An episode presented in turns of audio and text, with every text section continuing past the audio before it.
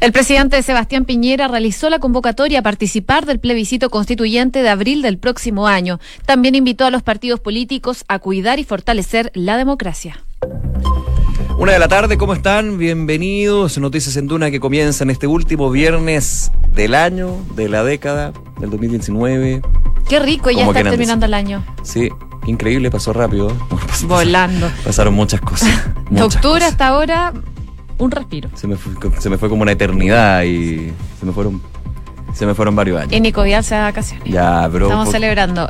¿Para qué sacar pica? Él celebra, yo lloro. Yo voy a celebrar cuando termine mi horario laboral. yo no digo nada hasta que salga. Y pero igual estáis como con un ambiente de viernes. Ah, viernes es salida de vacaciones. Viernes, y mi cuerpo lo sabe. Y tu cuerpo lo sabe, totalmente. Bueno, pero vamos a estar con muchas cosas que están eh, pasando el día de hoy, por supuesto. Ya eh, se hace el tema más formal con respecto al plebiscito. Vamos a estar comentando qué pasó hoy en La Moneda con respecto a la convocatoria para participar de esta de este plebiscito, parte del proceso constituyente para una eventual nueva constitución, apruebo o rechazo. Son las dos grandes eh, pugnas que se van a dar en términos de campaña, difusión, hay varios temas ahí.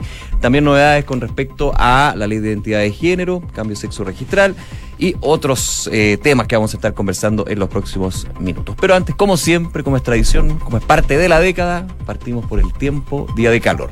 Ahí no hay ninguna gran novedad. No hay novedades. Pero no lo digo de amargados, igual es bueno tener calor, pero que se pasa un rato ya. Sí, sí. 31 grados a esta hora, la máxima va a llegar hasta los 33 y acostumbrarse a las altas temperaturas por lo menos para terminar el año, porque por lo menos el fin de semana las máximas van a estar en torno a los 34 grados, el lunes y martes eh, van a llegar hasta los 32 según el pronóstico extendido de la Dirección Meteorológica de Chile. Revisamos Viñada del Mar y Valparaíso porque muchos uh, santiaguinos se van a la costa durante este fin de semana y probablemente ya el martes, 19 grados a esta hora, máxima de 22, totalmente despejado, vientos, eso sí, durante la tarde de entre 25 y 40 kilómetros por hora. Para el fin de semana las máximas van a ser altas eh, para eh, Viña del Mar y Valparaíso, van a estar en torno a los 25 grados totalmente despejados en Concepción, en estos momentos registran 19 grados, nubosidad parcial y la máxima ya se alcanzó. Para el fin de semana las máximas van a estar en torno a los 23. Y por último, contarles en Puerto Montt, donde nos pueden escuchar en el 99.7, 15 grados de temperatura, se espera una máxima de 17. Se esperan chubascos también durante toda la jornada del día de hoy, pero esas precipitaciones débiles van a estar presentes solo durante esta jornada. Ya mañana se pronostica nubosidad parcial y una máxima de 18 grados, misma condición para el domingo allá en Puerto Montt. Vamos a la calle de Santiago, que nos cuenta la UST, el Ministerio de Transporte. Se habilita el tránsito de Providencia al poniente a la altura de Huelén tras término de procedimiento de bomberos por accidente de motorista. Además, eh, estamos viendo acá el accidente. Pista de bus habilitada tras retiro de bus de transporte público con fallas en la Alameda a la altura de Morandé. También hay un aviso acá en la comuna de Providencia, trabajos en la calzada de los conquistadores al poniente a la altura de Carlos Casa Nueva, ocupación de pista derecha, precaución, ocupación de pista de buses en Alameda al poniente antes de Morandé por bus del transporte público con falla, ya lo dije, está solucionado tenía que actualizarme. Y eh, esos son algunos de los puntos de Santiago que tienen algunos incidentes e incidencias también en la información que entrega la UST del Ministerio de Transporte. Yo te puedo complementar también aquí en la región metropolitana con información de carabineros. Hay trabajos en los conquistadores al poniente a la altura de Carlos Casanueva en la comuna de Providencia. También se destaca un camión con fallas mecánicas en la ruta 5 al norte a la altura del kilómetro 11,4. Además se destaca un accidente de tránsito en Vicuña Maquena con Trinidad Oriente en la comuna de La Florida para que lo tengan en consideración. En regiones, en Valparaíso, a esta hora hay mm, congestión vehicular en Viña del Mar, en Avenida España entre Puente Capuchinos y Agua Santa en dirección a la costa. Además, hay congestión en Avenida España entre el reloj de Flores y Agua Santa en dirección a la costa. Misma información entonces complementada a esta hora de la tarde. Y por último también revisar lo que está pasando en la región del Biobío, todo tranquilo en estos momentos. Una de la tarde con cinco minutos, revisamos las principales informaciones de este viernes en los titulares. En una ceremonia realizada en el Palacio de la Moneda, el presidente Sebastián Piñera emitió este viernes el decreto que convoca el plebiscito del 26 de abril de 2020 y en el cual se va a consultar sobre cambiar o no la constitución y mediante qué formato. Acompañado de tres de los ministros del Comité Político, Gonzalo Blume, el Interior, Felipe Warsek, Pres y Carla Rubilar, vocera de gobierno, el presidente llamó a los partidos políticos a cuidar y fortalecer la democracia. El nuevo ya oficializado arzobispo de Santiago, Celestino Baos, entregó sus primeras declaraciones luego que el Papa Francisco le adjudicara este nuevo cargo clerical. En esa línea, Monseñor Aos indicó que solo Dios conoce el futuro, pero le gustaría que fuera un tiempo de paz, de entendimiento, donde juntos todos pudiéramos mejorar nuestra convivencia y mejorar también los errores. Esta tarde serán formalizados seis carabineros por las agresiones que sufrió una joven durante la madrugada del 21 de octubre cuando el país se encontraba bajo estado de emergencia. Será la fiscal sur especializada en derechos humanos, Paulina Díaz, quien encabezará la imputación de cargos que se llevará a cabo en el décimo juzgado de garantía de Santiago. Registro civil ya suma 921 peticiones de cambio de sexo registral tras su entrada en vigencia durante esta jornada. Entre los requisitos para el cambio, que no tiene costo, se encuentra ser mayor de edad y no tener vínculo matrimonial vigente. Se mantiene el mismo RUT y reconocen derechos en ámbitos como salud y trabajo. La ONEMI registra 11 incendios forestales a nivel nacional y mantiene la alerta roja para la comuna de Valparaíso. La medida de emergencia fue decretada el pasado 24 de diciembre debido a un incendio forestal que afectó a 245 viviendas en los sectores del Cerro Rocuant y el Cerro San Roque. El presidente de Argentina, Alberto Fernández, se refirió a las declaraciones respecto a su homólogo chileno, Sebastián Piñera, aclarando que no fue su intención comparar la situación de Venezuela con el estallido social en Chile. En esa línea, Fernández aclaró en una entrevista con el programa La Rosca de Todo Noticias que él no cree que el gobierno de Piñera sea un régimen autoritario como el de Maduro y que no quiso entrometerse en la política chilena. Denunciaron por corrupción a Lula da Silva en un nuevo caso vinculado al caso de Brecht. Según indicó la Policía Federal de Brasil, la constructora en el centro de la Operación Lavallato donó casi un millón de dólares al Instituto Lula a cambio de beneficios. Vamos con noticias del deporte. Universidad Católica sigue en el proceso de negociación con el Pachuca con el fin de retener en el plantel a Edson Puch. En esa línea, el gerente deportivo de Cruzados, José María Burjubasic, señaló en una conferencia de prensa que Edson tiene club y debe volver allá, pero que se encuentran trabajando para poder llegar a un acuerdo en la negociación antes que avance más la pretemporada. Una con siete minutos, partimos revisando las principales informaciones que marcan esta jornada. Hoy el presidente Sebastián Piñera, durante la mañana, realizó en la moneda la convocatoria eh, a la ciudadanía a participar en este plebiscito constituyente que se va a realizar el próximo 26 de abril del 2020 y que va a definir si el país quiere o no una nueva Carta Magna. Lo hizo con una simulación de voto que decía participo y voto por Chile eh, y posteriormente fue ingresado a una urna. Fue una ceremonia entonces que se realizó durante la mañana y en donde el mandatario estuvo acompañado de eh, los tres ministros del comité político, como les contábamos en titulares, el ministro del Interior, Gonzalo Blumel, la ministra vocera de gobierno, Carla Rubilar, y el eh, ministro de las Express, Felipe Ward, y esto se hizo en el Salón eh, Pedro de Valdivia del Palacio. Ahí entonces el presidente Sebastián Piñera destacó la importancia de este plebiscito y dijo que finalmente las personas van a elegir si quieren o no una nueva constitución. Escuchemos lo que dijo el presidente Sebastián eh, Piñera durante esta mañana en el Palacio de la Moneda.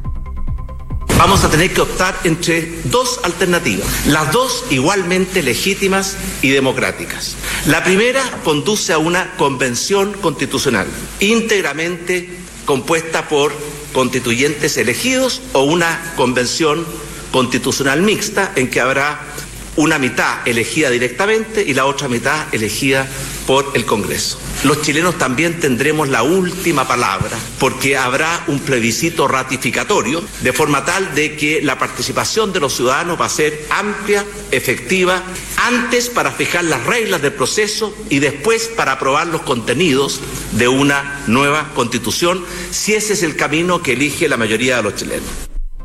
Hay las declaraciones del presidente Piñera esta, mañana al eh, firmar ya el decreto supremo que habilita entonces el proceso para el plebiscito el 26 de abril. Van a haber varios hitos de aquí a esa fecha, por supuesto, lo que va a ser las distintas campañas por el apruebo y el rechazo. Ya hay algunos partidos políticos y también organizaciones sociales que están comenzando a, definir lo que es su campaña mediática de difusión. Lo que se espera justamente en este plebiscito es que la población esté altamente informada sobre lo que es la constitución, sobre el por qué rechazarla o el por qué aprobarla, que es justamente parte del proceso democrático cuando llegamos a las urnas para el 26 de abril. Un proceso que no va a ser fácil porque recordemos que hay posturas totalmente contrapuestas entre uno y otro lado, pero bueno, hacia la democracia justamente vamos a ver si efectivamente hay que mantener la constitución del 80 o ya iniciar eh, oficialmente un proceso hacia una nueva Carta Magna. Eso es justamente lo que se va a venir, eh, definir el plebiscito. Recordemos, apruebo rechazo y también si efectivamente se aprobara el paso a una nueva constitución, cuál sería el mecanismo, una convención constituyente,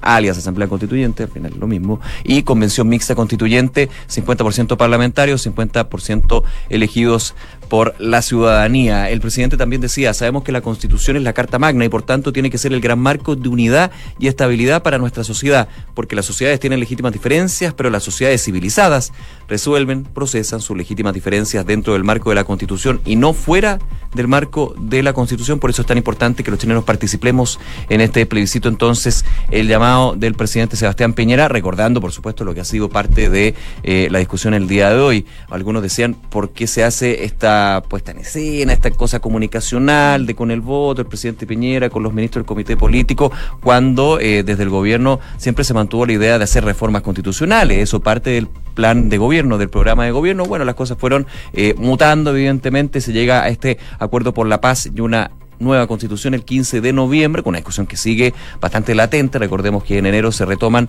las negociaciones con respecto a puntos que siguen siendo trabas a nivel político en el proceso constituyente, paridad de género, cuotas reservadas para pueblos originarios y independientes. Así que sigue bastante álgido ese tema, se renueva ya el próximo año, en enero y eh, también el día de hoy el presidente Piñera llamaba a cuidar y fortalecer la democracia. Bueno, también, eh, por supuesto, el presidente en esta instancia hace un llamado no solo a las personas, sino que también a los partidos políticos, digo, y a todas las organizaciones sociales a cuidar y fortalecer la paz, la unidad y, por supuesto, ejercer este derecho a votar en este plebiscito que se va a realizar el próximo año. En una sociedad libre, dijo, democrática como es la chilena, es bueno y valioso que existan diferencias siempre y cuando seamos capaces de respetar.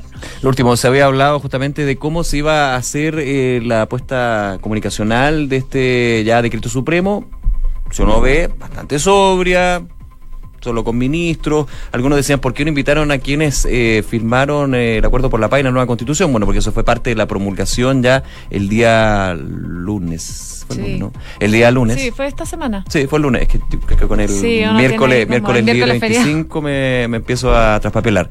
Y recordemos que no fueron todos los firmantes de este acuerdo por A, B o C motivos, por argumentos distintos. Entonces, el día de hoy entonces ya se convoca oficialmente lo que es el plebiscito, el decreto supremo, y en 121 días llegará el 26 de abril para que usted elija si quiere o no una nueva constitución y cuál mecanismo efectivamente se va por el camino de una nueva Carta Magna. Una de la tarde con 13 minutos. Escuchas Noticias en Duna con Josefina Stavrakopoulos y Nicolás Vial. Oye, la ley de identidad de género ya es oficial, ya está, ya está rigiendo. A partir de hoy eh, ya se puede realizar y efectuar el trámite de cambio de nombre y sexo registral en el registro civil. Y lo que decía el eh, ministro de Justicia, Ana Larraín, durante esta mañana, que son muchas las personas que tenían situación de discriminación y que hoy entonces se tienen esta nueva oportunidad, que es un paso fundamental. Aseguró que es un reconocimiento a las personas que estaban invisibilizadas y discriminadas en posiciones abusivas que hacían que su situación estuviera considerada como negativa y son personas que necesitan un reconocimiento. Es parte de lo que se comienza a realizar entonces durante esta jornada y ya van más de 900 solicitudes para comenzar este proceso en los registros civil del país. La entrada en vigencia de esta norma, que había sido promulgada hace un año, muchos decían por qué se moraba tanto. Bueno, hay temas de reglamento, temas más bien eh, de procedimientos que finalmente terminan con el día de hoy, eh, entrando en vigencia esta normativa que permite el cambio de sexo registral de nombre y también de sexo. Cruza con una otra noticia que no tiene mucho que ver, pero sí tiene relación en términos de lo que algunos sectores hablan de los temas morales. Estamos hablando de la designación en eh, el Vaticano por parte del Papa Francisco de Celestino Baos como nuevo arzobispo de Santiago. También en Puerto Montt a Fernando Ramos se le asigna. Recordemos que Celestino Baos en Santiago era administrador eh, apostólico apostólico era el administrador apostólico. Sí, estoy bien, ya. Es que siempre me confundo con el administrador provisional, que es de, ah. de otros temas. Otros temas. Bueno, era administrador provisional, finalmente eh, en hablaba mucho que Celestino Baus iba a terminar eh, a la cabeza de la iglesia de Santiago, finalmente lo ratifica y el día de hoy entregó una serie de declaraciones ya con su nuevo cargo. Y se le preguntó justamente, se le preguntó justamente por eh, la entrada en vigencia del cambio de sexo registral, de nombre y sexo, y el, el nuevo arzobispo de Santiago decía, para nosotros lo básico y fundamental es la persona valorando la entrada en vigencia de esta norma y también de alguna manera haciendo una diferencia con respecto a otras autoridades eclesiásticas que justamente vean con distintos ojos este cambio en la normativa y por sobre todo eh, la apertura a las comunidades trans sobre los derechos y deberes en nuestra sociedad. Claro, él decía que como iglesia están abiertos para acoger a todos y cada uno de los fieles, no solo los católicos, sino que a todos los que pudieran necesitarlos. Pero consultado al respecto, AOS expresó que es una pregunta técnica legal lo de la entrada en vigencia de la ley de identidad de género y asegura que para él lo básico y fundamental es las personas y merecen respeto no porque hayan nacido hombre o mujer, sino porque es persona. Para la iglesia está el valor de la vida, de la persona, de la identificación debiera preguntarle ya a los expertos. Él dice respecto a este punto en concreto que él no tiene una respuesta, pero es parte entonces de las primeras declaraciones que hace Celestino Aos, que fue recién nombrado arzobispo de Santiago. Durante esta mañana se comunicó bien temprano, eso de las 8 de la mañana, se anunció que él es el nuevo arzobispo de Santiago. Eh, y bueno, asegura que solo Dios, nuestro Señor, conoce el futuro de lo que va a pasar de ahora en adelante respecto también a la iglesia. Se le preguntó además por los casos de abusos sexuales. Claro, eh, por, por, los casos de abuso sexual, él decía, cuando ha habido esa vulneración tiene que actuar la justicia. Y la justicia, una de las condiciones que debe tener es que debe ser en el momento oportuno. Para que sea justicia tiene que equilibrar y sopesar circunstancias. A veces uno quiere que se corra deprisa, pero se tienen que hacer los procesos. Esa ha sido una frase que yo he escuchado muchísimo en la Iglesia Católica. Eh, chilena y también internacional. Se entiende desde lo que es dejar trabajar a las instituciones, pero, por ejemplo, desde el Ministerio Público, la Fiscalía se ha, se ha criticado ya varias veces eh, la, el 100% de entrega de información por parte de la Iglesia. Dice, han colaborado, sí, pero podrían colaborar bastante más y en algunos casos ha sido, hemos tenido que llegar nosotros a buscar información. Pero bueno, esas son las eh, líneas también que está entregando el nuevo arzobispo de Santiago. Se le preguntó también rápidamente, en este caso, por el estallido social. Dijo, el camino que nosotros queremos recorrer es el camino de la búsqueda de la verdad, porque con la verdad se hace justicia. Ese es nuestro predicamento. Estamos en ese proyecto y en ese programa no tenemos otra cosa especial. Una con 18 minutos. Escuchas Noticias en Duna con Josefina Stavrakopoulos y Nicolás Vial. Oye, lo hemos comentado durante esta semana, la entrevista que dio a CNN en español el presidente Sebastián Piñera el pasado 11 de diciembre y que fue viralizado ya el miércoles, eh, en donde se habla de varios temas, pero entre otros sobre los videos eh, que eh, muestran o demuestran violaciones a los derechos humanos en nuestro país. Él habló de una intervención extranjera que ha sido más o menos la tónica que ha llevado el presidente durante el último tiempo, sobre todo en las entrevistas nacionales e internacionales como las primeras que dio en la BBC y eh, después en la red Archie de las radios. Eh, bueno, finalmente, y debido a la ola de críticas eh, que surgieron producto de esta entrevista que dio CNN en español, ayer el mandatario publicó un video a través de su cuenta de Twitter enfatizando que no se expresó de forma precisa en esta entrevista y que eso generó interpretaciones que no representan finalmente su pensamiento. Fue de alguna forma retractándose de lo que dijo o de la forma en que lo dijo, pero que él no quería decir lo que la gente interpretó durante los eh, últimos días. Él aseguró que las violaciones a los derechos humanos deben ser condenados siempre por todos y todas las circunstancias eh, y nunca, dijo, se va a tolerar la impunidad. Tras esta precisión eh, publicada en las redes sociales el día de ayer, se le preguntó a miembros del gobierno qué opinaban justamente de este punto. No es menor que en una entrevista el presidente diga una cosa y luego salga a precisar. Algunos quedaron con un poquito de gusto a poco con respecto a la precisión. Pero bueno, hay Ahí está justamente la explicación del presidente y eh, lo que es lo más relevante finalmente. Habla de que las violaciones de los derechos humanos deben ser condenadas siempre y que no habrá impunidad. Se le preguntó el día de hoy al ministro de Justicia en la Larraín justamente en un punto de prensa donde eh, se llevaba a cabo esta entrada en norma del cambio de sexo registral y eh, dijo que el ministro de Justicia. No tenemos antecedentes en esa materia y creo que el presidente ha hecho bien en clarificar. Ahí uno como que pero si el presidente dice que hay injerencia internacional y luego el ministro de Justicia dice que no hay antecedentes en esa materia y que el presidente clarificó, porque ojo, en el video no cambia el discurso de la injerencia internacional. Él, lo que hace el presidente de la República, dice que la impunidad nunca va a existir sobre las violaciones a los derechos humanos. No se mete en el tema de los videos falsos, videos filmados en otros países y de injerencia internacional. Eso no lo precisa. O sea, revisen el video, ustedes lo pueden revisar en redes sociales, también en duna.cl. No hay una precisión exacta. Sí lo que precisa, que me parece muy bien, es las violaciones de derechos humanos en Chile se investigan y no quedan impunes. El ministro Larraín dice no tenemos antecedentes en esa materia. Además, aseguró que más allá de la situación, que es una cuestión de pruebas y seguirá los caminos que corresponda, es importante que haya precisado el presidente el sentido de sus palabras y el compromiso, el compromiso que no solo él tiene, sino que todo el gobierno con el respeto a los derechos humanos. Oye, a propósito de derechos humanos, hoy día llegó hasta el Palacio de Tribunales el director del Instituto Nacional de Derechos Humanos, Sergio Mico, que ayer también estuvo acá en Duna, en Duna en Punto.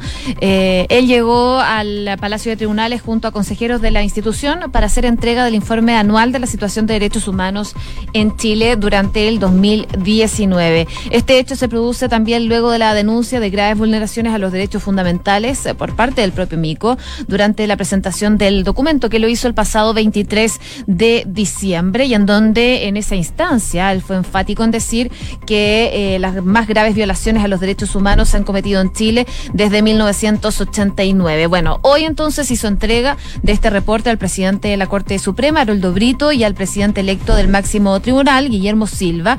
Eh, y al respecto, por ejemplo, Brito señaló que recibir este informe para el Poder Judicial es una cuestión verdaderamente importante. Nosotros entendemos que la actuación del Instituto Nacional de Derechos Humanos como órgano integrante del Estado para establecer los derechos, para tener una fotografía de lo que ha ocurrido, son actos de autocontrol del propio Estado a través de uno de sus órganos más nuevos, si se quiere, fue las declaraciones de Haroldo Brito, luego de eh, haber recibido por parte de Sergio Mico este informe del Instituto Nacional de Derechos Humanos, que ya conocimos el pasado 23 de diciembre, pero que ahora se hace una entrega formal de este documento a la Corte Suprema.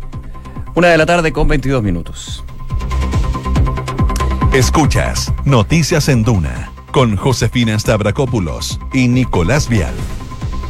Vamos a materia internacional y claramente la situación de Luis Ignacio Lula da Silva, expresidente de Brasil, liberado ya hace más de un mes de la prisión que lo mantenía por más de un año, sigue generando revuelo y noticia y también aristas eh, judiciales. ¿Por qué? Porque la Policía Federal de Brasil presentó una nueva denuncia formal por corrupción y lavado de dinero contra el ex mandatario por un caso relacionado con presuntas donaciones de la constructora Odebrecht a la, en este minuto, la institución, el Instituto Lula la fundación, podrían decir, del expresidente. De acuerdo con la Policía Federal, las investigaciones que se enmarcan dentro de la investigación de la Vallato eh, confirmaron donaciones por 4 millones de reales, más de 987 mil dólares, entre diciembre de 2013 y marzo de 2014 a este Instituto Lula. Supuestas donaciones que fueron transferidas a una cuenta corriente, una especie de cuenta corriente de sobornos, dice la policía, que mantenía la constructora a cambio de beneficio de los gobiernos del Partido de los Trabajadores, el PT. Está complicado ahí. Sí, difícil, porque el coordinador de la investigación, el comisario Dante Pero Gago, eh, decidió presentar ya la nueva denuncia formal ante la disimulación del origen y la naturaleza de los recursos eh, repasados por Odebrecht al Instituto Lula. Dice que son falsamente presentados y registrados como donaciones. La Policía Federal concluyó su investigación ya el pasado lunes y envió el informe final con recomendaciones de apertura de juicio al Ministerio Público Federal en Curitiba para su evaluación y posterior envío al juez. Algo que podría complicar a Lula da Silva, que recordemos salió hace eh, algunas semanas de la cárcel, eh, está en libertad. Eh, que ya salió por el caso de Brecht, pero esta situación podría a lo mejor volver a complicar judicialmente a Luis Ignacio Lula da Silva.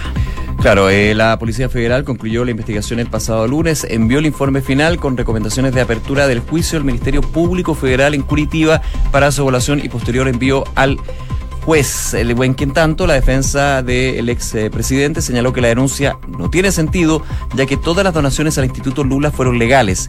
Dice también tienen su origen identificado y se realizaron perdón, sin ninguna contrapartida. Así que una nueva acusación eh, de corrupción pasiva y lavado de activos hacia el presidente, el expresidente de Brasil, liberado, recordemos, hace... En noviembre. En noviembre. En noviembre, sí. Perfecto, eso, Fue- justamente.